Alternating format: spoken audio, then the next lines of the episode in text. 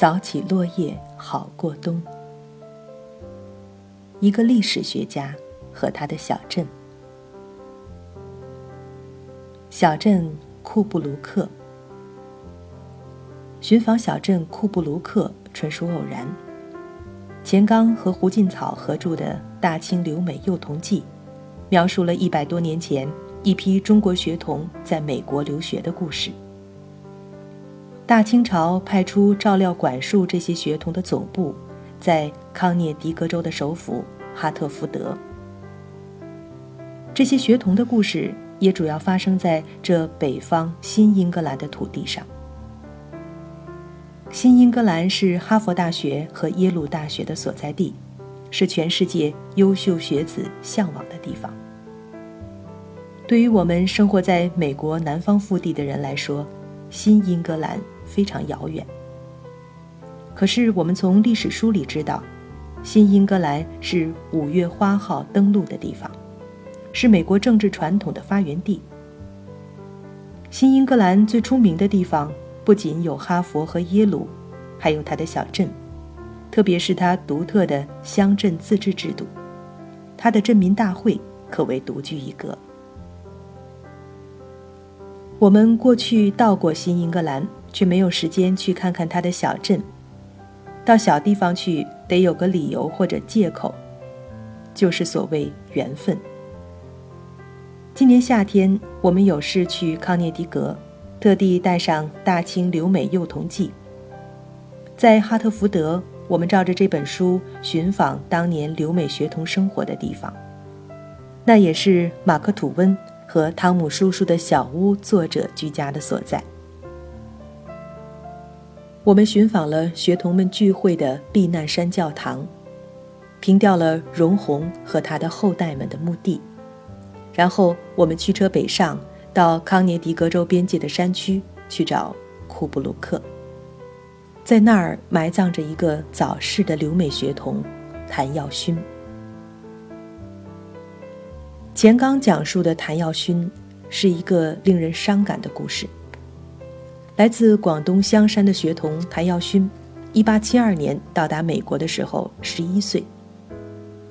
学童们在哈特福德上学，周末或暑假会安排到这个小镇库布鲁克度假。这儿山高林深，气候凉爽，是避暑的好地方。而那个时候，铁路已经开通到库布鲁克附近。库布鲁克的凯林顿家。特别喜爱中国孩子谭耀勋，待他如养子。谭耀勋就在这个山镇里，与同龄孩子一起游玩，一起相帮大人干活一起上教堂，渐渐融入了美国孩子的生活中。这种童话引起大清官方的不满，特别是学童上教堂有离经叛道之嫌。一八八零年。谭耀勋成为首批受命提前返回中国的两人之一。这时候他已经十九岁，他决心自己安排自己的命运。在接到遣返命令以后，他剪去辫子，抗命不还。他敢这样做的一个重要原因是，他在美国有一个家，这就是小镇库布卢克上的凯林顿家。他在凯林顿家和其他留美学童的帮助下，1883年毕业于耶鲁大学，并且在纽约的大清国总领事馆找到了一份工作。不幸的是，毕业才三个月，他突然患病，立即回到库布卢克的凯林顿家后不久病逝，埋葬在库布卢克公共墓园的凯林顿家墓地里。我们驶出哈特福德，渐渐进山，从四十四号公路转入林间小公路，看到库布卢克的牌子，经过一座教堂、几栋房子，就又驶入了森林。原来我们已经过了小镇，得掉头返回。这是我们在美国看到过的最小的小镇，小镇旁边就是公共墓园。我们先去墓园，找到了凯林顿家的墓地，也找到了一面刻着汉字“大清国香山县官学生谭耀勋之墓”的墓碑。在谭耀勋来到此地以前，凯林顿家的长子也是一位耶鲁学生，投入南北战争，在南北战争结束前一个月战死在南方佛罗里达。他的墓碑在谭耀勋的墓碑前面。他们家的两位女儿活到上世纪三十年代，他们的墓碑和谭耀勋的墓碑排成一线。这个墓园完全把谭耀勋视作凯林顿家的一员。凯林顿家的后代已于上世纪六十年代离开了库布鲁克，不知散落何地。站在墓园里，明晃晃的阳光下。万籁俱寂，我们不禁感慨：时光已经流过了一百多年，眼前一切却好像就发生在昨天。当年的谭耀勋可曾想象过，一百多年后会有家乡的同胞特地到此地给他扫墓？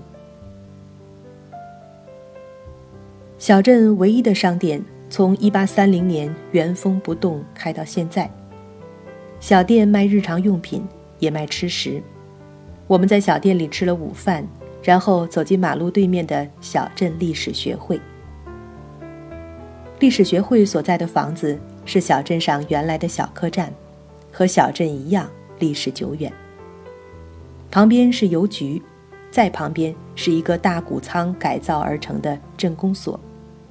每年决定公共事务的镇民大会就是在此地召开的。稍远一点儿是小镇的教堂，耸着高高的尖顶，这就是库布卢克的中心。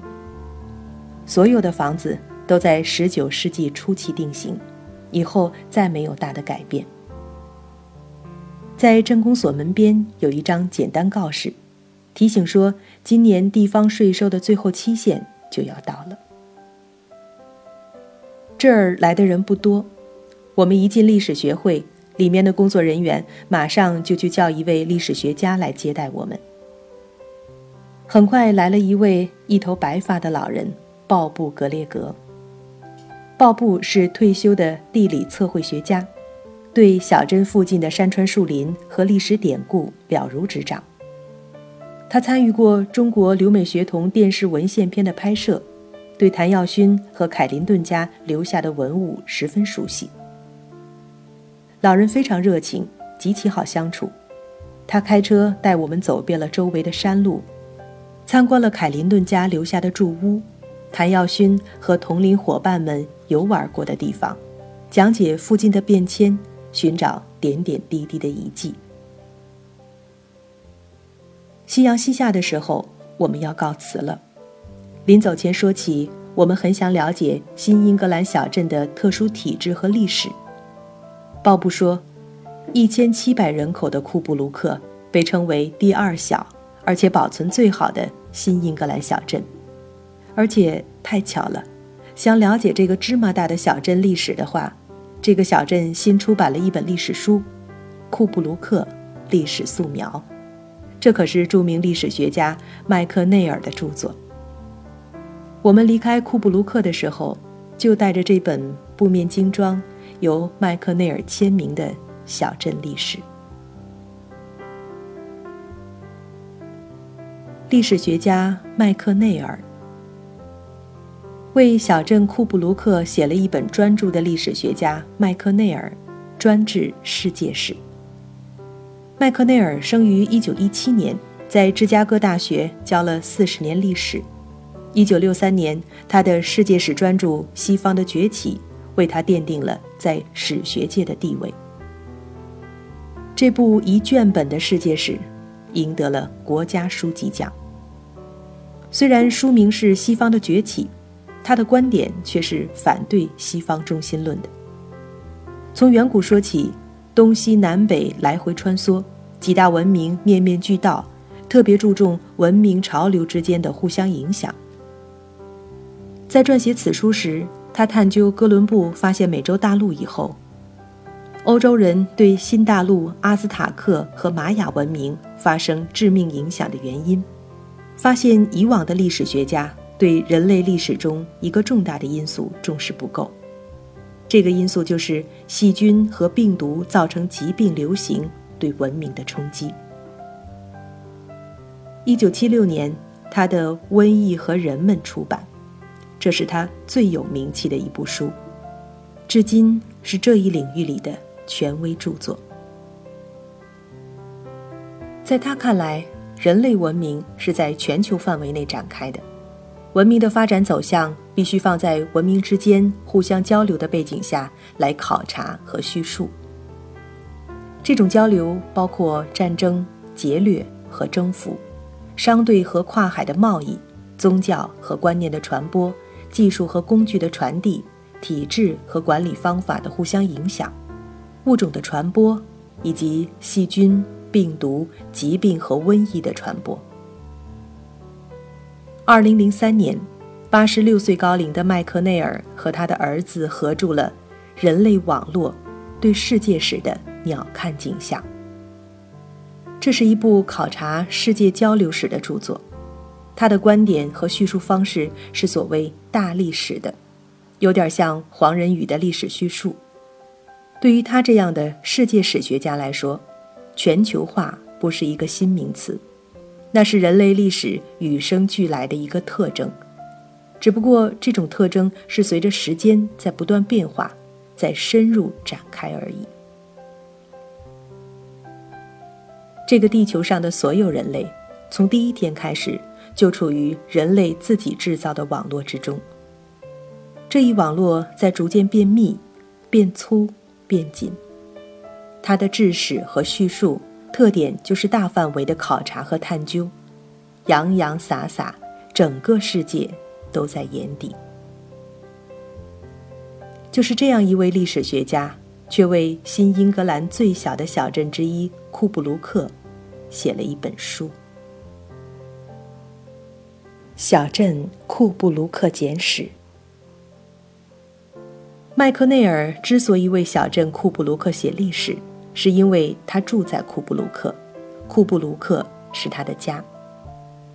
麦克内尔的夫人出生于库布卢克，夫妇退休以后就回到库布卢克养老。这儿山清水秀，气候凉爽，环境幽静，交通便利，是养老的好地方。由当地居民中热心的志愿者组织的库布卢克历史学会，是当地最有实力的民间组织，保留着库布卢克历史上的大量档案资料和历史文物。这位退休历史学家麦克内尔创造了条件。麦克内尔眼睛里的库布卢克。虽从殖民时期算起不过三百多年历史，但却如同他毕生研究的世界文明的一个缩影。库布卢克的历史是居住在这块地方的人生产、生活、交通、交流的演变史，所以他写出来的小镇历史似乎有一点点像我国传统的县制镇制，却又完全不同。他是从演变的角度。以交通和通信方式的技术进步为主线索，叙述在一定的交通通信方式下，这块山林地上的人们生产、贸易和对内对外交流的变化。追溯小镇库布卢克的历史，要从欧洲人在新英格兰和当地印第安人的早期交流开始。在五月花号到达新英格兰后不到十几年。西方人带来的天花就在没有抵抗力的印第安人中爆发。印第安人在疾病、瘟疫和西方人的先进技术夹击下，结束了对欧洲人的武装抵抗。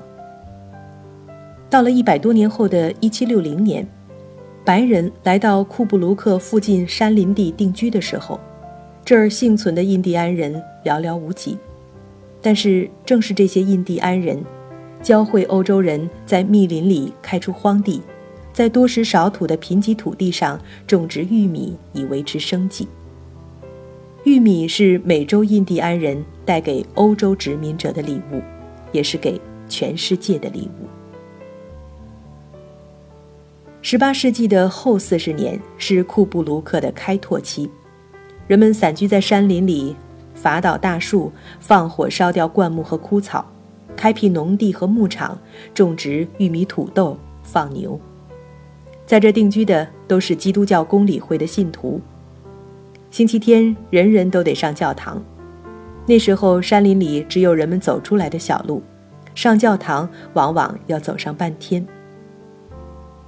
人们居住的很分散，终日耕作，主要交往就是星期天的教堂礼拜。就是在这开拓初期，他们像新英格兰其他小镇一样，建立了自治制度。每年秋天召开镇民大会，选举自己的政府，对公共事务做出决定。有选举权的必须是自由人，就是在此拥有土地的男性居民。镇政府由三个民众代表组成，他们负责实施镇民大会达成的决定，其中的首席代表就相当于镇长。这一政治延续到现在，除了选举权已经扩展到所有常住成年男女公民以外，基本上没有改变。在此期间，他们也组织了民兵，定期操练，一方面维持地方治安。也应召参加了美国独立战争。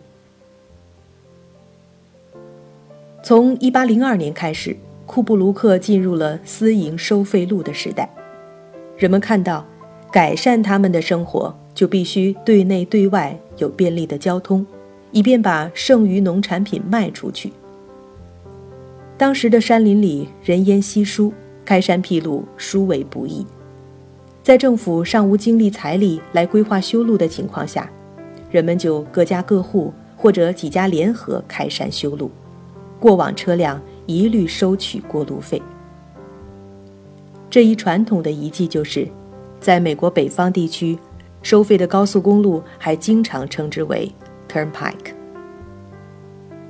从现在保留着的照片看，那时的山路其宽仅够马车通过。遍地坑坑洼洼，可以想象，雨天必定是泥泞极稀，到处陷坑。我们看这样的照片特别有亲切感，因为我们年轻时在北大荒的时候，马车路和这一模一样。在这样的路上行车，对人对马都是一种考验。尽管是这种最原始的马车路，毕竟打开了山村的对外交通。从此，剩余农产品就可以卖出去了。有条件的农户就利用山里的河建水利筑坝而取得动力，办起锯木厂、打铁铺和奶酪加工厂也办起来了。在没有冷藏的时代，多余的牛奶就可以制成奶酪，运出去卖给城市。库布卢克开始兴旺起来。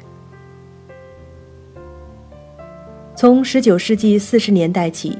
铁路在这出现了，铁路的出现把这荒蛮的山林地带和首府哈特福德连在了一起，这样农副产品的外销更便利了，但是加工业和商业的竞争也加剧了。这种发展是一把双刃剑，铁路把库布卢克带到了大城市的市场上，也把这贫瘠土地上的农民带到了和其他地区农民的竞争之中。而他们很快地发现，他们贫瘠山地上的农产品竞争不过平原地区的肥沃农庄，而他们山间小水坝旁的工业产品竞争不过大城市工业。铁路交通的便利，只是使得他们的子弟更容易走出去，到大城市去寻找就业机会。所以在铁路到来以后的美国工业化时代，库布卢克小镇的人口反而呈下降趋势。农地牧场重新恢复成林地，几十年下来，已经树高林密，遮天蔽日；而原来山涧旁的锯木厂已经淹没在树林里，得靠报步的指点才能依稀辨认。同时，铁路给库布鲁克带来了周末和暑期的城市度假者。也就是在那个时代，大清国留美学童从哈特福德来到库布卢克。谭耀勋进入了凯林顿家。铁路时代一直延续到二十世纪二十年代，一个新的变化发生了。在麦克内尔的世界史著作里，很多次提到一九一四年。这一年，福特汽车公司的流水线开始大量生产 T 型汽车。这种大众有能力购买的汽车，促进了公路网的完善，特别是高速公路的出现，从本质上改变了个人移动的速度和能力。库布卢克在随后几十年里，不知不觉地发生了巨大变化。小镇上除了少数人以外，几乎所有人都在外面城市里上班工作。高速公路使得这康涅狄格边境上的偏僻山镇到首府哈特福德的距离只有半个多小时车程，到纽约的距离只有两个半小时。大城市里的人们。纷纷来到气候宜人的山林地，买地买房，设置度假别墅或第二住宅。